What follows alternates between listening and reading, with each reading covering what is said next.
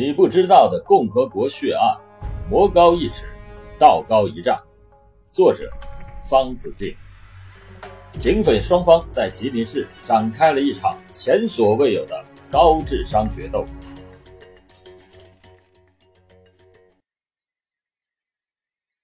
二零零一年十一月九日，星期五，这一天清晨，十二岁的小洋洋同往常一样。独自一人，高高兴兴地背上书包，蹦蹦跳跳地走出了家门。下午离放学的时间还早，小洋洋退休在家的爷爷便早早地来到了校门口。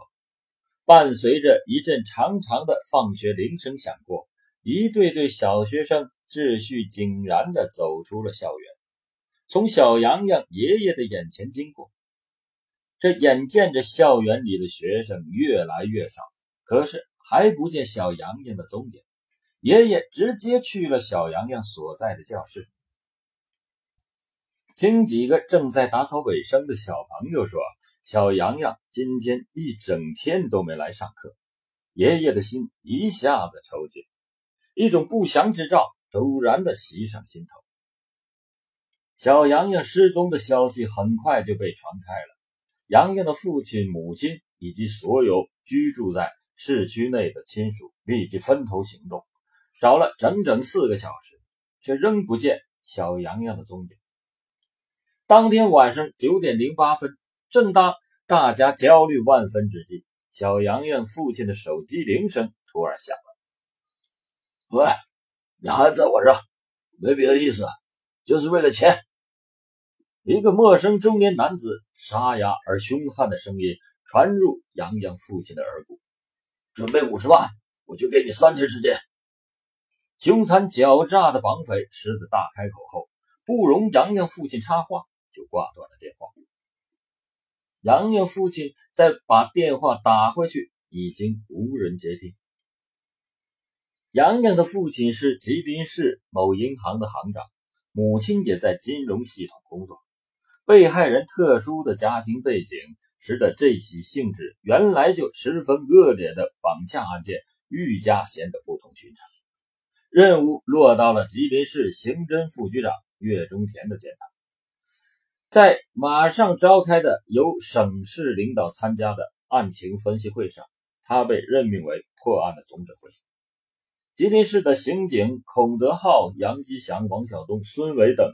领导以及各侦查大队的侦查员分兵几路，一路密切注意来往可疑人员和车辆。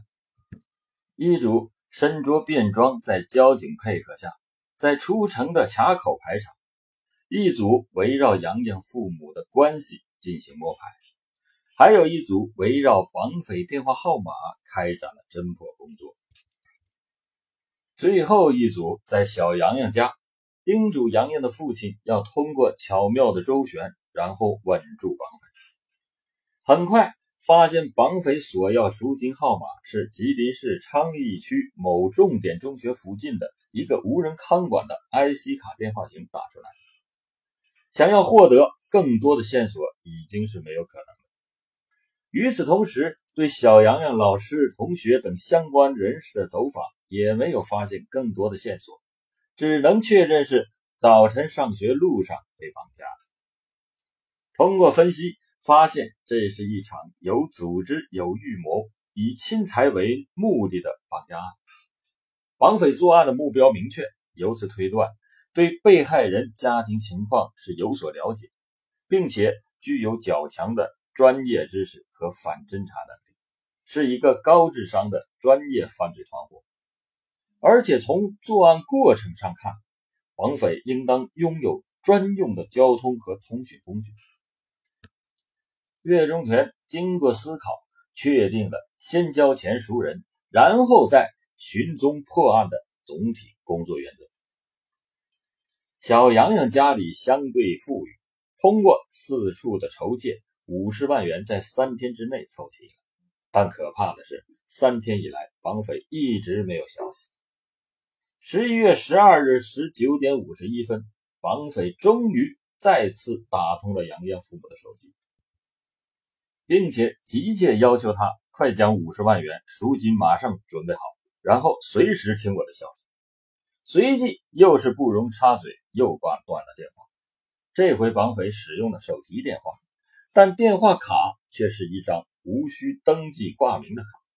狡猾的绑匪又一次给侦查工作设置了极大的障碍。十一月十三日中午，战机突现，绑匪第三次打来电话。这一次，狡猾的绑匪使用的依然是那张无以查询的电话卡。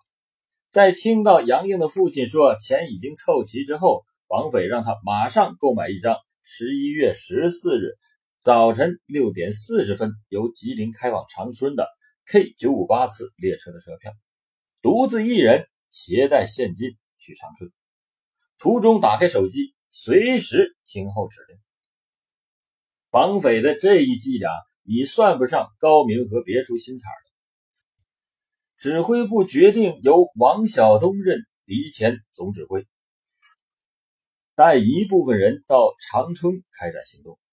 一是派人先期抵达长春市，埋伏在火车站附近，伺机而动；二是铁路沿线全面布控；三是一组人员驾驶汽车沿吉长公路与火车同步前往长春；四是一路侦查员扮作旅客，与杨洋父亲。一同上车，以便绑匪在车上进行交易时实施抓捕行动。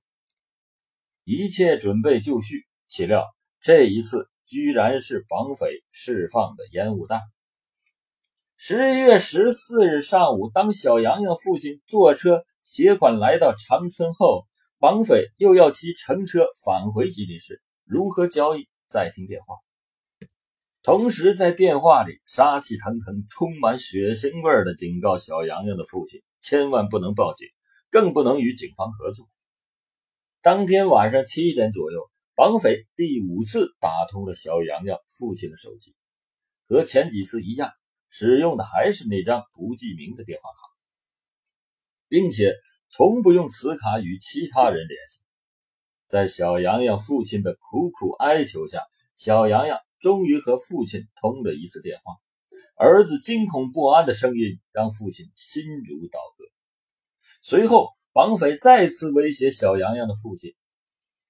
作为父亲，他为了儿子，终于抛开了专案组的人员。十一月十五日上午九点二十七分，小杨洋的父亲单独登上了由长春途经吉林市开往图门的六五五次列车。到敦化交钱赎人，但此次专案组没有接到通知。当十二点三十八分，六五五次列车行至吉林市龙潭区江密峰至塘房区间一个弯路处时，绑匪又一次打通了小洋洋父亲的手机。此时，这位父亲已经精神崩溃，居然真的按照绑匪的指令打开了车窗，冲着蹲在路基旁的两个男青年。无奈而又颓然地将五十万元现金扔出了窗外。从此以后，绑匪便与小洋洋的父亲中断了联系，小洋洋也没有了音讯。人质杳无音讯，讯息是渺茫如雾。专案组的心绪阴沉，而小洋洋的亲人们更是终日以泪洗面。真正内行人士都知道。在一起绑架案中，警匪真正的斗志是在拿钱阶段。正所谓“绑人不难，取钱难；杀人不难，挖坑难。”前者是歹徒有心，良民无心；后者是警方有心，歹徒无心。尽管以钱壮胆，打起十二万分的精神，还是有很多的绑匪在领取赎金时。被警察包了饺子。电视剧里频繁交换交钱地点的土办法，在交通通讯都高度发达、警察普遍配备无线电的今天，已经是很难奏效。不过，道魔相运生，匪徒也不是没有相对稳妥的手段。在这起案例中，绑匪首先指定人质的家属。携带装有赎金的包裹和手机，搭乘一趟长途的火车，而且这个长途火车是越破越好，而且不能是空调车。一般来说，如果人质家属报警，警方一般会以为歹徒在列车上提取赎金，而派遣侦查员尾随。等待赎金的匪徒，尽管知道警察也随人质家属上了车，却一点也不会担心，因为他根本不用上车，而是事先埋伏在长达千里的列车沿线任意一个地点，掐算好列车经过的具体时间。然后在列车到达前两分钟通知人质家属，让他注意观察窗外，一旦有明显标志，就把钱扔下火车。如此歹毒的算计之下，警察是不可能千里不防的，而跟车的警察跳车抓捕的可能性大约为零。这个时候，匪徒便可以逃之夭夭了。从这些可以发现。这一次吉林警方碰到了前所未有的智能型罪犯。平心而论，这种方法即使是警察跟着小阳阳父亲，也不一定能抓住这两个罪犯。面对吉林市建国以来最大的一起绑架勒索既遂案，吉林市警方既没有得到受害人家属的信任，也没能够解救到人质，现在连赎金也没有了。吉林市的警方这回是彻底的愤怒了。十一月二十日，吴海峰走马上任，成了刑警支队的一把手。之前的领导，我估计是受到了训斥，被调离了。他上任第二天就投入到了破案之中。他一面围绕人质一家详细调查，另一面围绕取钱的地点进行沿线调查走访。与此同时，多次反复查看小阳阳上学的路线，进行模拟试验，最后发布案情告知信，让上学路线的人都了解这一案情，寻找目击证人。不久，一个男子用电话向专案组反映，十一月九日清晨，在案发地，他看到两名男青年开一辆米色的面包车，将一个正在上学路上行走的小男孩抱到了车上。车号为 GB 五四七四。很快，刑警赵立民、刘军厚、刘艳伟等查明，GB 五四七四是一辆斯柯达牌轿车，上车牌，但已经被人在二零零一年九月二十五日偷走。这条线索又断了。转眼间到了二零零二年，案件持续没有侦破，公安机关压力巨大。小阳阳父亲清理欠贷力度很大，因此社会上很多人议论是报复。而小阳阳家的所有人都已经精神崩溃，陷入了人不人鬼不鬼的境地。而此时，岳中田和王晓东、刘峰、刘军厚等人仍然在努力寻找线索，因为这是吉林市建国以来勒索赎金最多的一宗绑架既遂案。吉林市警方感觉被羞辱了，无论如何也要侦破这起案件。二月十八日，岳中田副局长在会议上提出，依照嫌疑人作案前必定频繁联系、形迹可疑，作案后必定经济反常、去向不明等规律，提出了在全市范围内开展人口大调查工作的侦破思路。同时，他还提出这次的团伙高智商、反侦查能力强的特点，必须树立科技就是生产力的观念，充分依靠高科技手段。至此，警方开始了最精彩的一段侦破。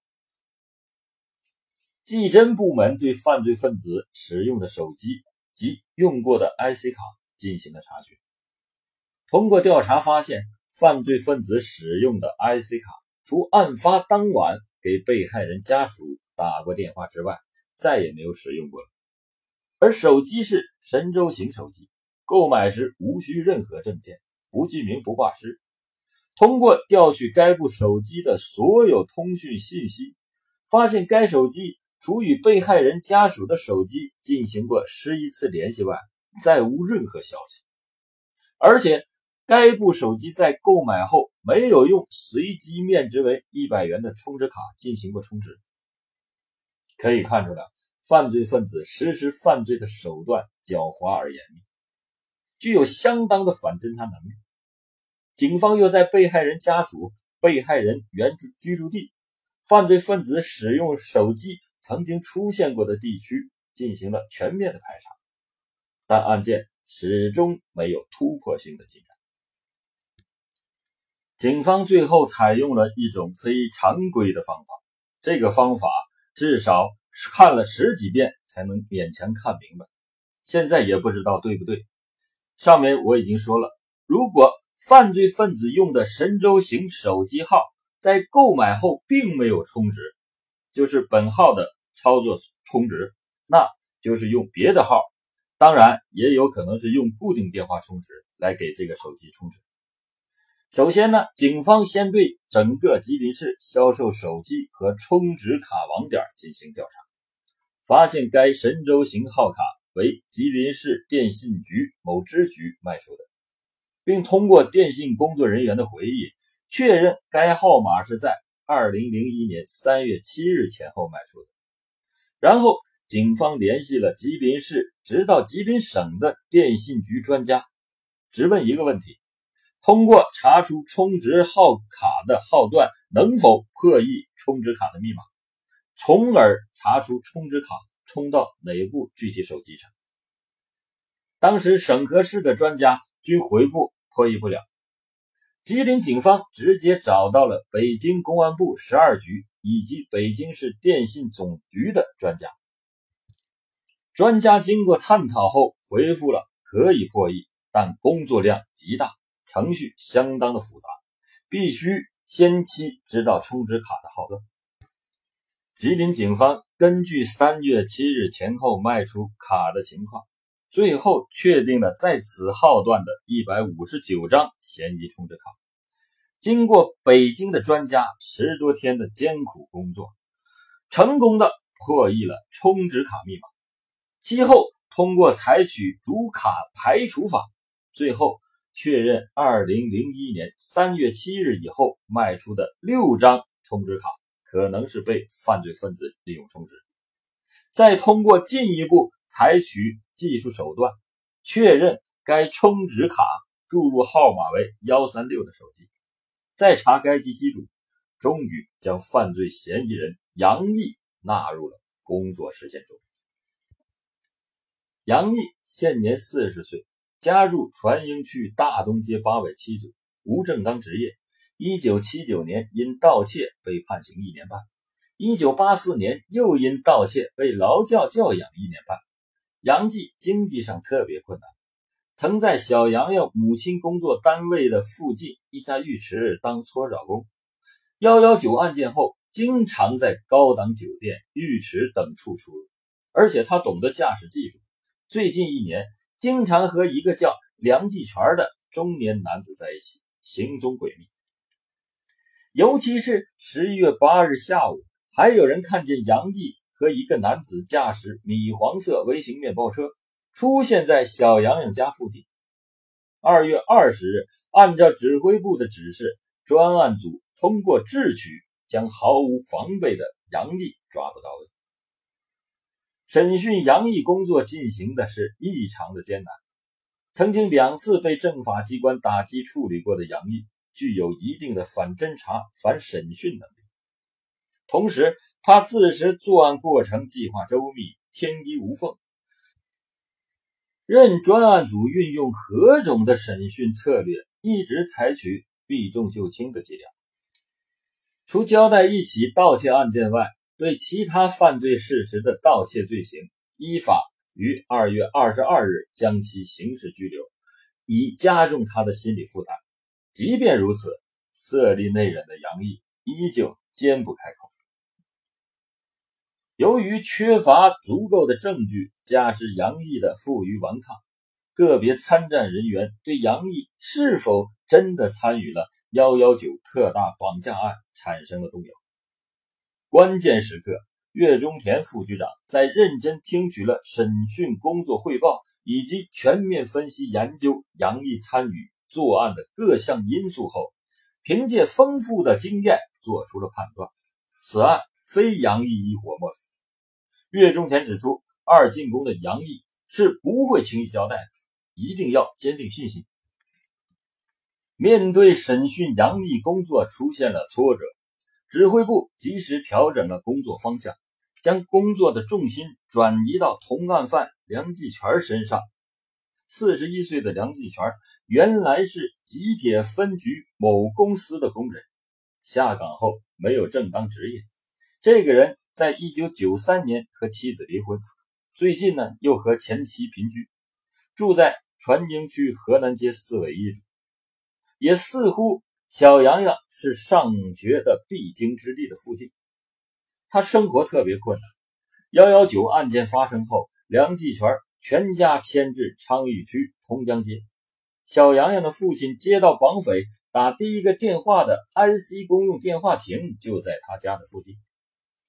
尤其可疑的是，幺幺九案件发生后，这个人也是经济反常，在春节前。带着老婆孩子赶赴了海南、云南以及越南等地旅游了近一个月。回到吉林市后，梁继全便下落不明。此外，根据知情人反映，梁继全还曾经在家中私自制造过手枪。